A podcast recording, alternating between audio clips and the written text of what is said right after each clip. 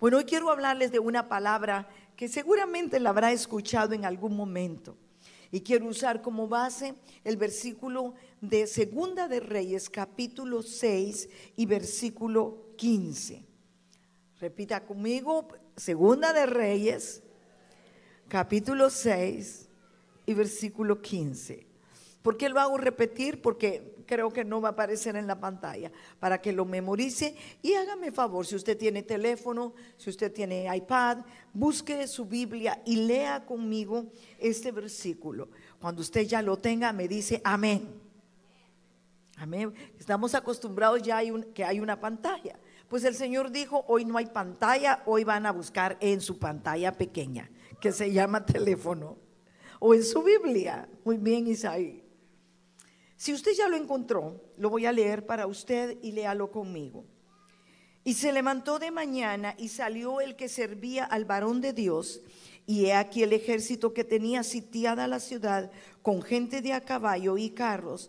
Entonces su criado le dijo, ay Señor mío, ¿qué haremos? Diga conmigo, ay Señor mío, ¿qué haremos? Yo quiero hablar un poquito acerca de quién era Eliseo, porque sé que tenemos muchas personas nuevas que tal vez no conocen acerca de quién era Eliseo. Hubo un profeta llamado Elías y como siempre en los órdenes de Dios siempre hay que preparar un sucesor. A alguien que tiene una empresa le gusta dejarle a sus hijos la empresa. Alguien que tiene restaurante quiere que su hijo continúe la, la, línea de esa empresa o de ese supermercado o de ese restaurante. Y en los principios de Dios es igual. Dios siempre quiere dejar sucesores. Por eso David formó a Salomón y ustedes pueden ver en la Biblia tantos reyes que siempre dejaban a una persona encargada de continuar el legado. Por eso es que usted sabe que en la sociedad ustedes tienen un apellido. ¿Qué apellido tienen ustedes? Bueno, el mío, el apellido mío de soltera era apellido León. Cuando me casé me volví Durán. Aquí, pero en Guatemala siempre se mantiene el apellido. Y se mantiene porque uno o, o, el padre quiere delegar en ese apellido su herencia, su recuerdo, su imagen, su cultura, su personalidad. Y en ese momento Dios levanta al profeta Elías con muchos milagros. Aquel profeta a quienes han oído fue el profeta que detuvo el agua por tres años y medio sobre Israel, ya que Acabe, el rey que estaba de turno, había ofendido a Dios terriblemente casándose con una mujer totalmente impía de obras totalmente malévolas, apartando al pueblo de Dios en la idolatría, en, la rebelión, contaminando los altares de Dios, levantando altares en las montañas, honrando la, degeneración moral de toda la nación. Entonces Dios levanta al profeta Elías para confrontar la actitud del pueblo de Israel. Él hizo muchos milagros, pero ahora era el turno de dejar un sucesor. Y el sucesor era nada menos que Eliseo. Eliseo no empezó siendo un profeta, no empezó siendo el hombre que cargaba las armas o que hacía llover del cielo, que hacía llover fuego del cielo. Elías sencillamente fue un siervo, un servidor del profeta Elías. Pero cuando alguien tiene un llamado y hay un deseo en el corazón, no importa en dónde empieza, sino lo que importa es dónde termina. ¿Cuántos están de acuerdo? Eliseo tenía un objetivo y el objetivo de Eliseo fue, yo quiero llegar a ser como mi maestro, yo quiero ser un profeta de Dios. Y él se lo propuso y estaba dispuesto a ser el sucesor del profeta Elías. Hay momentos cuando nosotros tenemos un objetivo, queremos hacer algo para nosotros, para nuestra familia, para nuestros hijos. Y ese es el deseo que hay en nuestros corazones. Pero a veces nuestros objetivos no siempre los seguimos. A veces ponemos el objetivo, yo voy a hacer un ayuno a la semana por mis hijos. Y tú empiezas las dos primeras semanas y de repente el objetivo se nos perdió y en lugar de ayunar el día miércoles es cuando más comemos el día miércoles, por ejemplo. Y nos olvidamos del objetivo que teníamos para hacer llegar el propósito de Dios a nosotros. No siempre somos fieles a nuestros objetivos. Si yo le preguntara cuántos de ustedes quieren bajar 10 libras en este año, todo mundo queremos bajar. Yo quiero bajar. Pero ¿cuántos estamos siguiendo el objetivo de bajar? Es cuando más comemos. Es cuando más se nos antojan los postres. Es cuando empezamos a pensar en esos taquitos eh, eh, al pastor.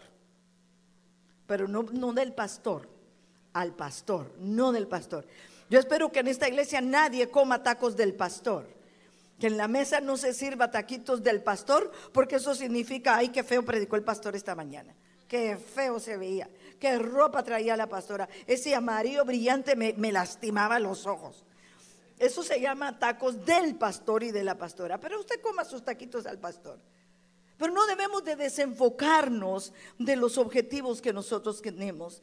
A veces escuchamos personas que con buena intención vienen hacia nosotros y nos hacen comentarios tales como, ¿por qué te vas a volver más eh, cursi? ¿Por qué vas a ser más cristiano si con lo que estás haciendo está muy bien?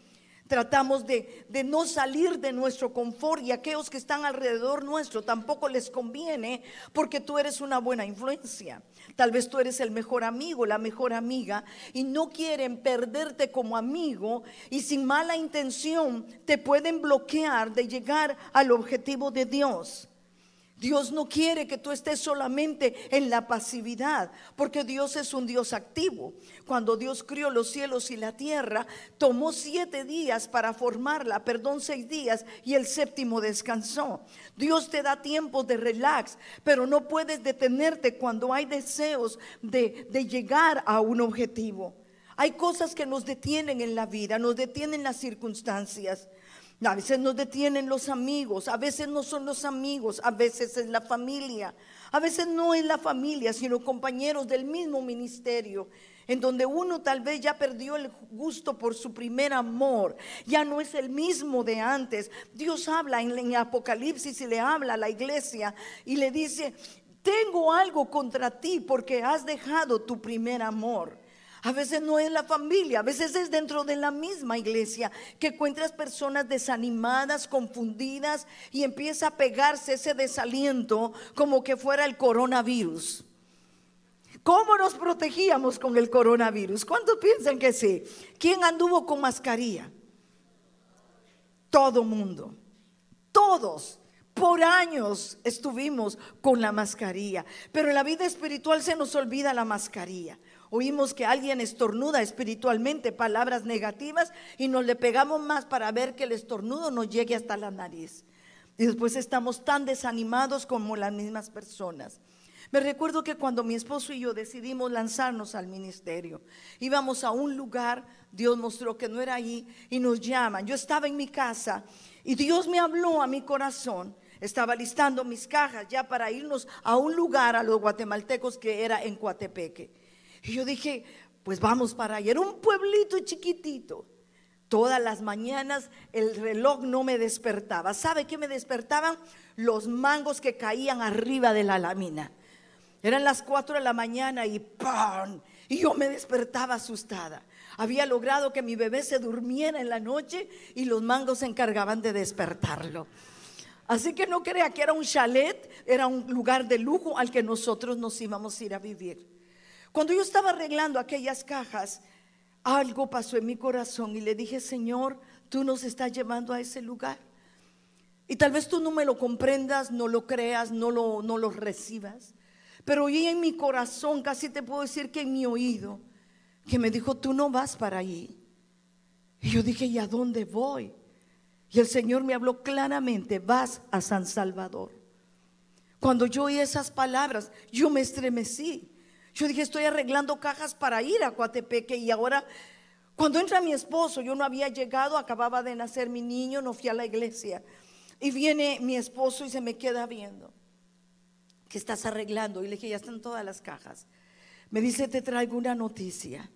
Ya no vamos para Coatepeque. Yo le dije, no me digas nada. Ya Dios me habló que nosotros vamos para San Salvador. Y me dijo, ¿quién te llamó? ¿Quién te lo dijo? Nadie. Dios me habló esta mañana que yo iba para San Salvador. Entonces empiezan aquellas personas bien intencionadas, con un amor grande de protegerte, de, guiarte para que no cometas errores. Y el jefe de mi esposo le dice, Alberto, usted está loco. ¿Cómo va a llevar a sus hijos a la guerra? ¿Cómo va a llevar a su esposa a que se expongan? Los pastores se mueren de hambre. Usted no sabía eso. Algunos miembros de la familia nos preguntaban, ¿están seguros de lo que están haciendo?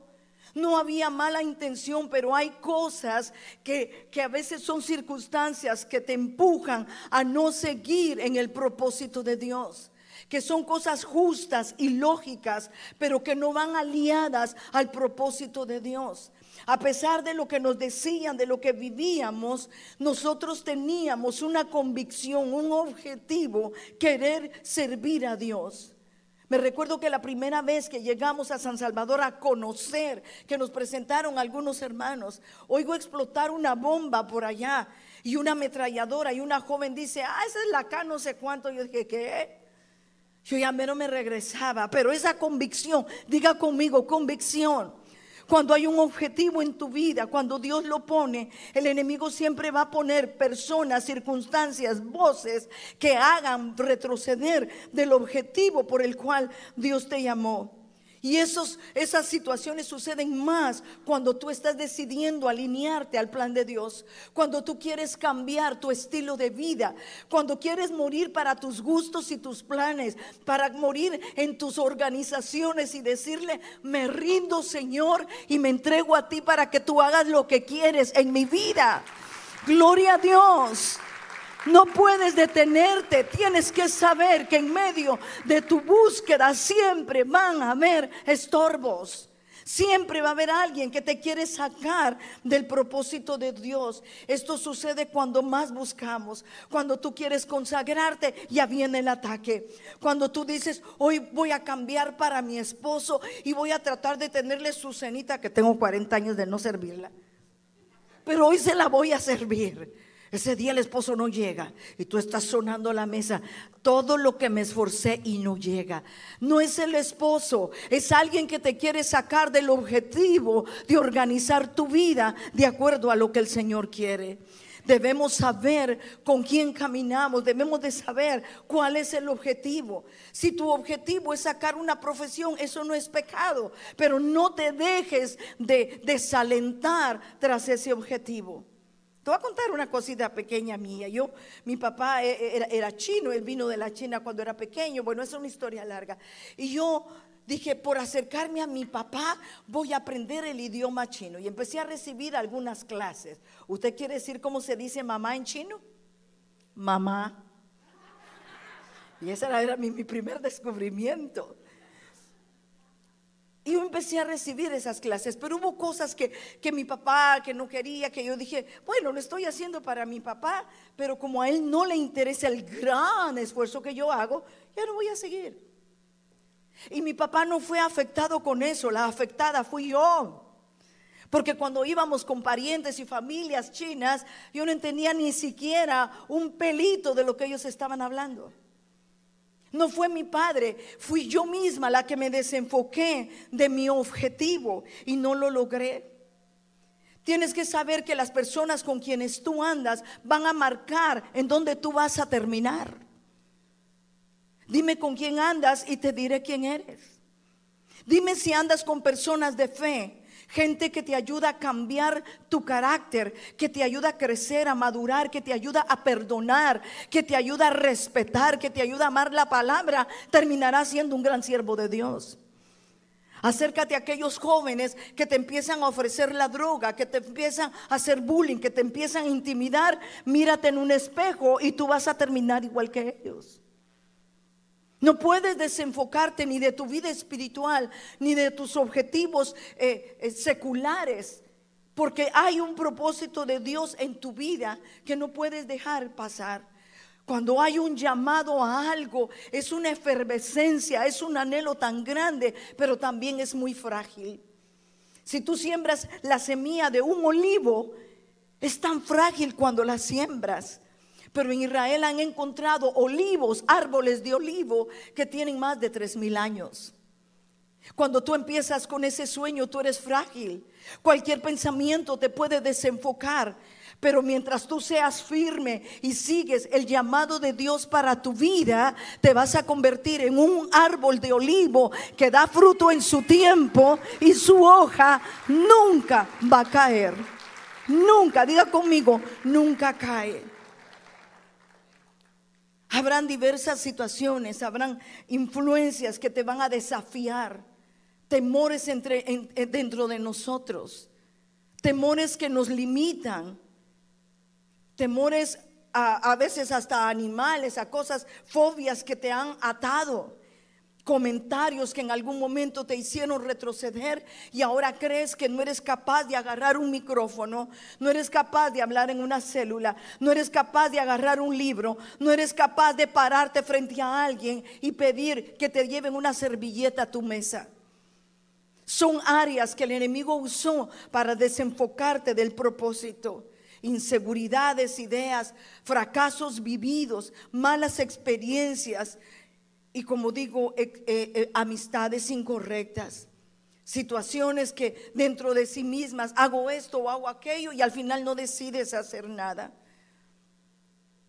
Pero yo quiero decirte que en medio de todo esto hay algo mayor. Esto de que te he hablado son cosas seculares amigos, circunstancias, sentimientos, temores y todas esas cosas que te desenfocan del propósito. Pero hay un adversario mucho mayor, mucho más grande, mucho más poderoso, con mayor fuerza de la que tú tienes, que es Satanás y sus demonios. Yo sé que la gente dice, oh, yo me cubro con la sangre de Cristo y creo que es suficiente. Para mí la sangre de Cristo es la arma más poderosa.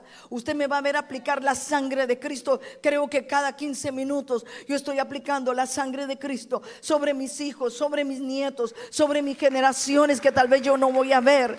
Aplico la sangre sobre sus territorios, sobre sus células, sobre sus casas, sobre el lugar de encuentros. Si estoy ministrando a alguien, tal vez por matrimonio, por lo que sea. O en mi oración siempre envío la sangre de Cristo a sus casas y a sus vidas y a sus familias y matrimonios. Pero eso no significa que no podemos desconocer las maquinaciones de Satanás. Y Él se ha propuesto desde antes de que tú nacieras bloquear lo que Dios destinó para tu vida. Así como se levantó para querer destruir a, los hijos de Israel, porque sabía que un Moisés libertador se iba a levantar.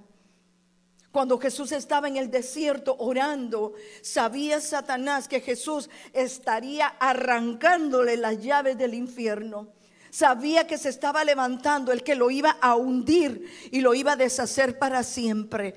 Así que le presentó en el desierto, te voy a dar todo esto si postrado me adorares. Si con Jesús lo hizo, ¿qué puedes esperar de tu vida y de mi vida? Él intentará cualquier arma para bloquear lo que Dios destinó para ti. Y lo primero que va a hacer es robarte el gozo. Lo segundo es robarte la fe. Porque cuando tú eres débil, sin gozo, cualquier dardo entra a tu mente. La gente va a creer que puedes hacer grandes cosas, pero tú dices, no soy capaz. Los líderes te van a decir, sí, usted puede hacer grandes cosas. Y tú mismo le has aceptado las mentiras al adversario y te vuelves profesional de la mediocridad porque el enemigo te puso que así debes de ser. Cuando la verdad tú tienes todo el potencial para cumplir el propósito de Dios. El enemigo es especialista en, eh, provocar que no salgas de tu rutina. A veces nos mantiene absortos, eh, captado la atención totalmente a través de un programa de televisión. ¿Cuánto tiempo invertimos viendo TikTok? ¿Cuánto tiempo invertimos trabajando en las redes sociales? Y no precisamente para hablarle de Cristo a la gente, sino para ver de qué nos reímos de los demás. ¿Es malo reírse? Claro que no, yo me río mucho. A veces estamos solos trabajando con mi esposo, yo me acuerdo de algo y yo vuelvo a vivir el momento y me río como que estoy viviendo el momento. No es malo reírse, sonríase, sonríase con el hermano que está a la par. Mire qué hermoso se ve. Las mujeres nos echamos un poquito de color porque es parte de la naturaleza, pero somos hermosas con solo reírnos. Mire cómo cambió el ambiente ahorita. En este segundo, todos están casi riéndose. Uno, dos, que tres están empurrados, pero... Ah. Una, una sola golondrina no hace verano. Pues todos nos reímos. Todos disfrutamos ese momento. Podemos hacer grandes cosas. A veces no nos deja trabajar porque nos mete y nos envuelve en cosas y en actividades de bajo nivel. Ay, sí, yo estoy viendo aquí el programa a través de la pantalla y con eso es suficiente. No, tienes mucho para hacer. Hay una célula donde tú puedes apoyar. Hay un territorio donde tú puedes servir. Hay familias que tú puedes ganar. Hay una nación que te necesita. Hay una ciudad que se tiene que cubrir con el poder de la sangre. Y nadie lo va a hacer sino la iglesia. Pero Él nos quiere sacar del propósito y meternos al fracaso. Meternos a la comodidad. Y hace unos días veía una película que me gustó mucho y te la voy a mencionar rápidamente. Creo que sabes de él o tal vez no, de Jesse Owens. Un hombre afroamericano, jovencito, de una familia de muchos hijos. El papá tenía que trabajar mucho, él también tenía que trabajar mucho, pero él decidió que quería ser atleta.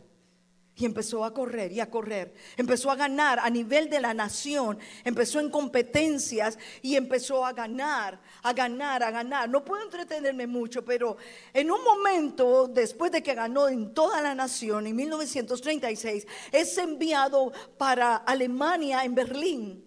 Y empiezan las competencias olímpicas en esa nación. En ese entonces aquí estaba la segregación, es decir, cuando había mucho rechazo a la comunidad eh, de morenos. Recibió tantos bloqueos y tantas batallas que él pudo haber dicho, yo no puedo seguir, a mí no me interesa, estoy siendo rechazado, estoy siendo marginado, no me dan oportunidades, no me dan esto. Empieza la conquista allá en Alemania y ahí hay una controversia en la historia que no me voy a meter a eso, pero se volvió el campeón mundial en los 100 metros, en la prueba de 200 metros, en el salto de longitud y en la carrera de relevos. Fue el primer afroamericano que ganó cuatro medallas de oro seguidas en unas Olimpiadas. ¿Qué tal si él dice, a mí no me interesa? Todo el mundo me rechaza, todo me dice que soy moreno, que soy un perdedor, que no hay oportunidad. Nadie le ofreció ninguna beca por haber ganado eso. Después tuvo problemas para seguir trabajando, pero él ganó sus cuatro medallas. Y dígame si vale la pena luchar por los objetivos en la vida. No te puedes quedar anulado porque alguien te dijo que no podías.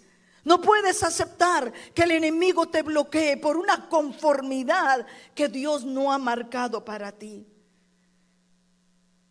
Solo como parte de la información, el, el, futuro creador de Adidas le ofreció los zapatitos para correr y se convirtió en el primer afroamericano a quien lo respaldaron y le dieron eh, respaldo eh, financiero.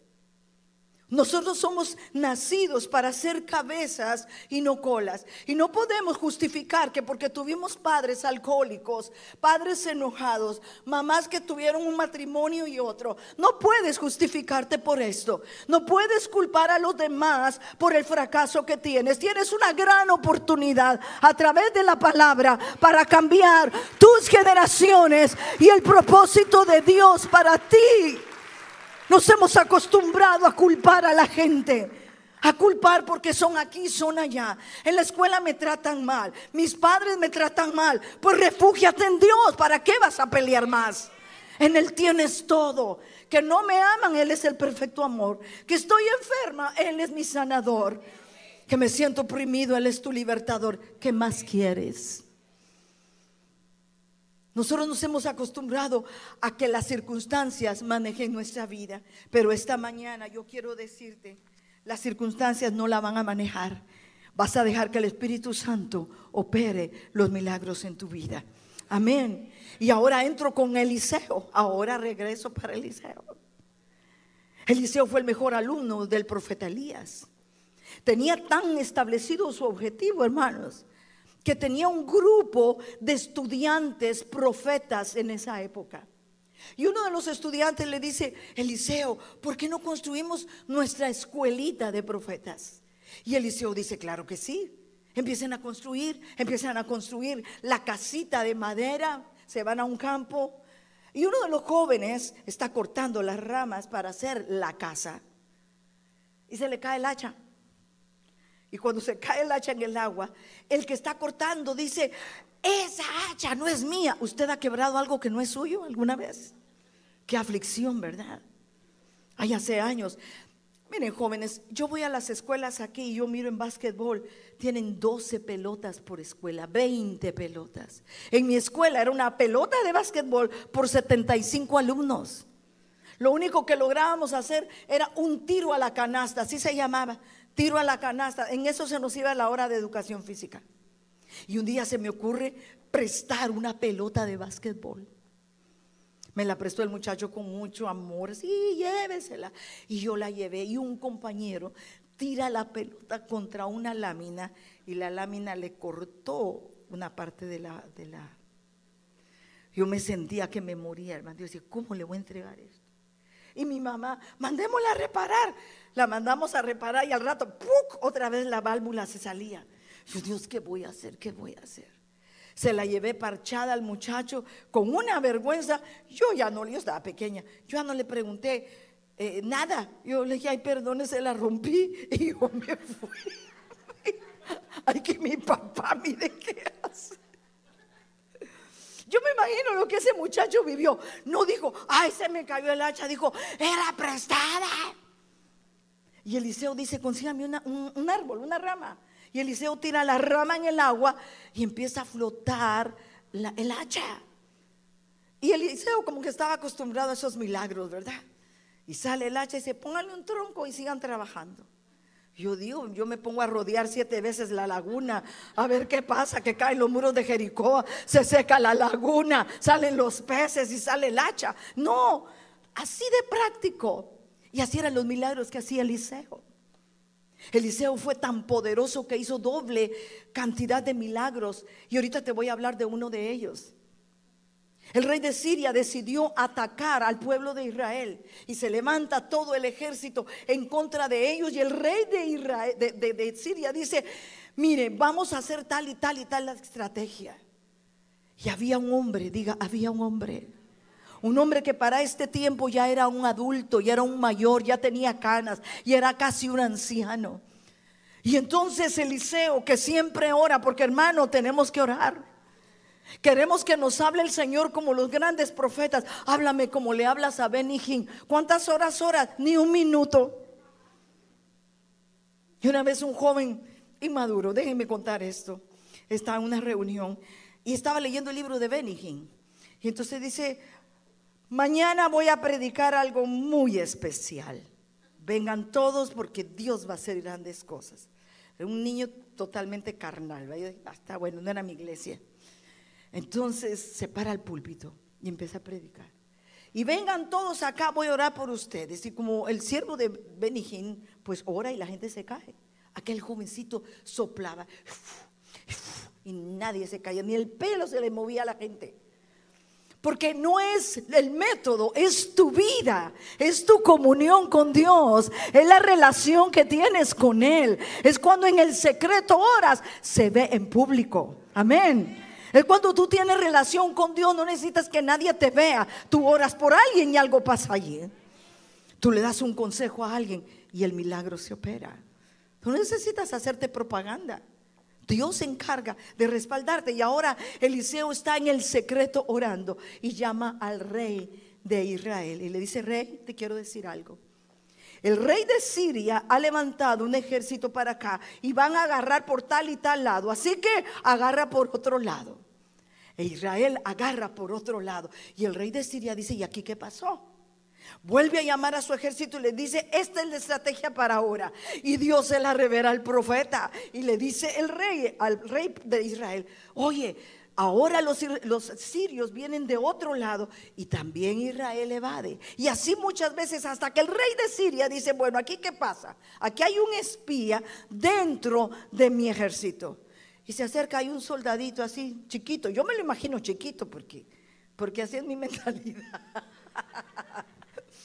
Él le dice, rey, lo que pasa es que el rey de Israel tiene un hombre que se llama Eliseo. Diga conmigo, Eliseo. Y Dios le revela cada palabra que tú hablas en lo más secreto. Entonces, ¿qué es lo primero que hace el rey de Siria? Vayan a traerlo y mátenlo. Porque cuando alguien se levanta a hacer la obra de Dios, cuando alguien cambia la normalidad, cuando alguien hace efecto en la esfera espiritual, el enemigo dice, lo quiero matar lo quiero deshacer. Cuando se levanta un padre a pagar el precio por su generación, el enemigo dice, yo lo quiero matar. Cuando una mujer dobla su rodilla de madrugada y entra en intercesión por su familia, el enemigo dice, la quiero matar. Y cuando alguien dice, yo hoy me comprometo a servir a Dios, el enemigo dice, yo la voy a matar, yo lo voy a matar. Entre más te esfuerzas en servir a Dios, el enemigo siempre va a querer dañarte.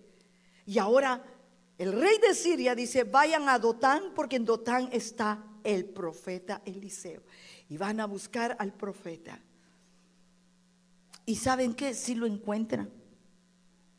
Yo me imagino al criado de Eliseo. Ay, los ruidos que se oyen no son normales. No es el molino que, que, que, que deshace el maíz. No son las piedras, no es el río, no son los pájaros. Algo está sonando aquí. Alguien diría, no es un pájaro, no es un avión, es Superman. Pero dijeron, no es nada de eso. Aquí hay algo escondido. Y se da cuenta el criado cuando lo que ve es nada menos que el ejército de, de Siria cercando a toda la ciudad de Dotán. Por eso escogí este versículo al principio cuando el criado dice, ay Señor mío, ¿qué haremos? ¿Alguna vez te has preguntado y has dicho, Dios mío, ¿qué voy a hacer ante esta situación? ¿Cómo voy a pagar la letra o, letra, llamo yo, la, deuda que, que tengo? ¿Cómo voy a cambiar el corazón de un hijo? ¿Cómo voy a cambiar las circunstancias en mi trabajo? ¿Cómo voy a hacer que mi célula se multiplique? ¿Cómo voy a hacer que esa enfermedad que dijeron que hay se cure? No se va a curar teniéndole temor al enemigo. Y el criado dijo, ay Señor, ¿qué haremos? Pero Eliseo, conociendo el poder del Dios en quien creía, no dice, ay, vente, mijito, te voy a dar un abrazo, cálmate, cálmate, no tengas miedo, por favor. Y los dos, Como cuenta el hermano Carlos Ortiz, siempre me da risa eso. Que había un hombre que se quería tirar al puente porque ya estaba decepcionado de la vida. Y un pastor mira que aquel se quiere tirar del puente. Y el pastor para su carro y se baja. Hey, ¿qué vas a hacer? Es que tengo una vida tan infeliz. Y empieza a contarle al pastor lo que le pasa. Al rato los dos estaban llorando y se querían tirar los dos al, del puente. Siempre va a haber alguien que quiere detenerte. El padre de familia afectado, el líder afectado, la, mamá afectada. Dios quiere que nos volvamos gente de conquista. ¿Cuántos han sentido algún ataque en su vida? Levante la mano, así, seamos familia. ¿Cuántos han tenido un ataque en la vida? Yo he tenido un montón. Si quiere usted, yo le regalo unos a usted porque algunos no levantan la mano, yo con todo gusto le digo, agarra este problema, agárralo, por favor, agárralo, agárralo, agárralo. Y me voy libre. Dice el hermano Fortick en su libro de cosas mayores, me gustó este pensamiento y dice, si quieres ver los milagros de Dios, debes comprender la realidad de que siempre vendrán enemigos. Así que no digas, ay hermano, desde que empecé a buscar a Dios la lucha que me ha venido, pues sí es obvio. Estás entrando en una conquista. Diga conmigo, conquista. Por eso dice el Señor, el reino de los cielos se hace fuerza. ¿Y quiénes lo arrebatan? Dígalo fuerte, los valientes. No lo van a recibir los débiles. Ay, Señor mío, ¿qué voy a hacer? Era obvio que el criado no había llegado al nivel de Eliseo. Pero mire lo que dice Eliseo. Ay, qué hermoso. Él ora y quiero buscarlo en el versículo 16. Mira lo que le dice Eliseo. No tengas miedo porque más son los que están con nosotros que los que están con ellos. Y sabes que los ojos del, del criado fueron abiertos. Y entonces empieza a ver, gente de guerra y carros a caballo de fuego nos rodean. Porque cuando hay batalla y tú crees que las cosas están mal, ya hay un ejército para defenderte. Ya hay pueblo de Dios clamando por ti. Ya hay gente que Dios movió para cubrirte. Y si no la hay, ya tiene ángeles rodeando tu vida. Y lo que entendió el criado es que nunca estaremos solos. Aunque ande en valle de sombra de muerte, no temeré mal alguno. ¿Por qué? Porque tú estarás conmigo. Diga conmigo, tu vara y tu callado me infunden aliento. No te detengas de tu objetivo. Ay, que mi célula la voy a dejar. Yo reprendo eso en el nombre de Jesús. Levántate y anda. Toma tu lecho y camina. Ay, yo no sé si puedo predicar. Ayer hablaba con un joven, es del segundo servicio. Me dice, mi mayor deseo es tocar eso. ¿Y qué te pasa, mijito? Empieza a orar. Empieza a actualizarte, busca un tutoring en, en tanta cosa de las redes sociales y empieza a caminar sobre tu objetivo. No me conteste porque no terminamos el servicio de hoy, pero ¿cuál es tu objetivo? Cuando yo estaba en la iglesia chiquita de siete años, acepté a Jesús. Y desde ahí yo le dije, yo quiero ser una predicadora. Yo quiero ser una predicadora. No fui predicadora desde el principio. ¿Sabes dónde predicaba yo en mi escuela? Cuando estaba la independencia y todo ese asunto, yo le decía al profesor, yo quiero hablar. Y me recuerdo que una vez no habían ni gradas, me subieron con, las manos cargadas para poder hablar al frente. Menos mal que era delgadita, no estaba como hoy, más delgadita. Y le prediqué a la gente de toda la colonia. Cuando yo sentí, estaba predicando, hablando la palabra, la gente aplaudiendo, yo me bajé y dije, el director me va a decir, ¿por qué prediqué? Aleluya, me dijo Nardi, qué bien lo que dijo, amén. ¿Cuál es tu objetivo en la vida? ¿Ser un perdedor? Y yo te traigo como iglesia porque como persona en, lo secular, tú sabes lo que vas a hacer. Quiero trabajar, quiero tener una empresa, quiero tener un almacén, quiero ahorrar para la escuela de mis hijos, lo que tú quieras, no es malo. Pero ahora yo te meto a lo que Dios tiene para ti. Pablo fue torturado, pero nunca se salió del objetivo. ¿Por qué te desanimaste de seguir a Dios? ¿Quién, qué voz llegó a tus oídos que te hizo volver atrás? Cuando el sueño de Dios era verte ser el mejor maestro de escuela dominical. Cuando lo que Dios diseñó, yo quiero que me sirvas con adolescentes, con preadolescentes. ¿Qué pasó cuando tu sueño era ver a tu familia buscando de Dios? Y no digo que no hay lucha, yo tengo mis propias luchas personales de familia. Yo no quiero que me veas como una heroína, yo enfrento mis batallas. Batallas de familia, batallas eh, físicas y de todo. ¿Quién te robó tu sueño? ¿Quién te sacó del propósito de Dios? Un comentario, un recuerdo, alguien malintencionado, tu propia comodidad o el pecado que está guardado, que nadie sabe, pero que el diablo te tiene agarrado allá. Suéltalo. Sal de la mediocridad. Con todo mi amor, yo, yo los bendigo por venir. Ustedes son la razón del servicio, después de adorar a Dios, claro. Y te bendigo porque tomas tu mañana para venirte. A veces ni desayunan por estar a tiempo. Yo te bendigo. Pero no puedes vivir una vida cristiana con mediocridad, viviéndola a tu manera. Dios, encárgate de las sobras que yo te pongo en el plato. Dios ha sido tan bueno con nosotros. Nunca nos ha dejado. Y yo voy a dejar aquí porque yo ya terminé esto. Tengo algo más acá que no está. Yo tuve luchas cuando fuimos pastores en San Salvador, cuando fuimos pastores en Guatemala. No fueron cosas sencillas. Y no digo que te va a pasar lo mismo que a mí. Pero el mismo Dios que me ha sostenido y sostuvo a Eliseo y sostuvo al rey de Siria, es el que te sostiene a ti. Y para no dejarlo inconcluso, cuando Eliseo ve que están ahí los hombres, los del ejército, le pide al Señor que le quite la ceguera al muchacho, a su, a su sirviente, a su criado. Pero pide ceguera para el ejército. Dice, Señor, pon los ciegos. Los pone ciegos y les dice, miren, yo conozco al hombre que ustedes buscan. Como el ejército no sabía ni quién era Eliseo, no reconocieron a Eliseo, viene la ceguera, no se dan cuenta y les dice, yo los voy a llevar al lugar donde ustedes tienen que estar y lo lleva ante el rey de Israel.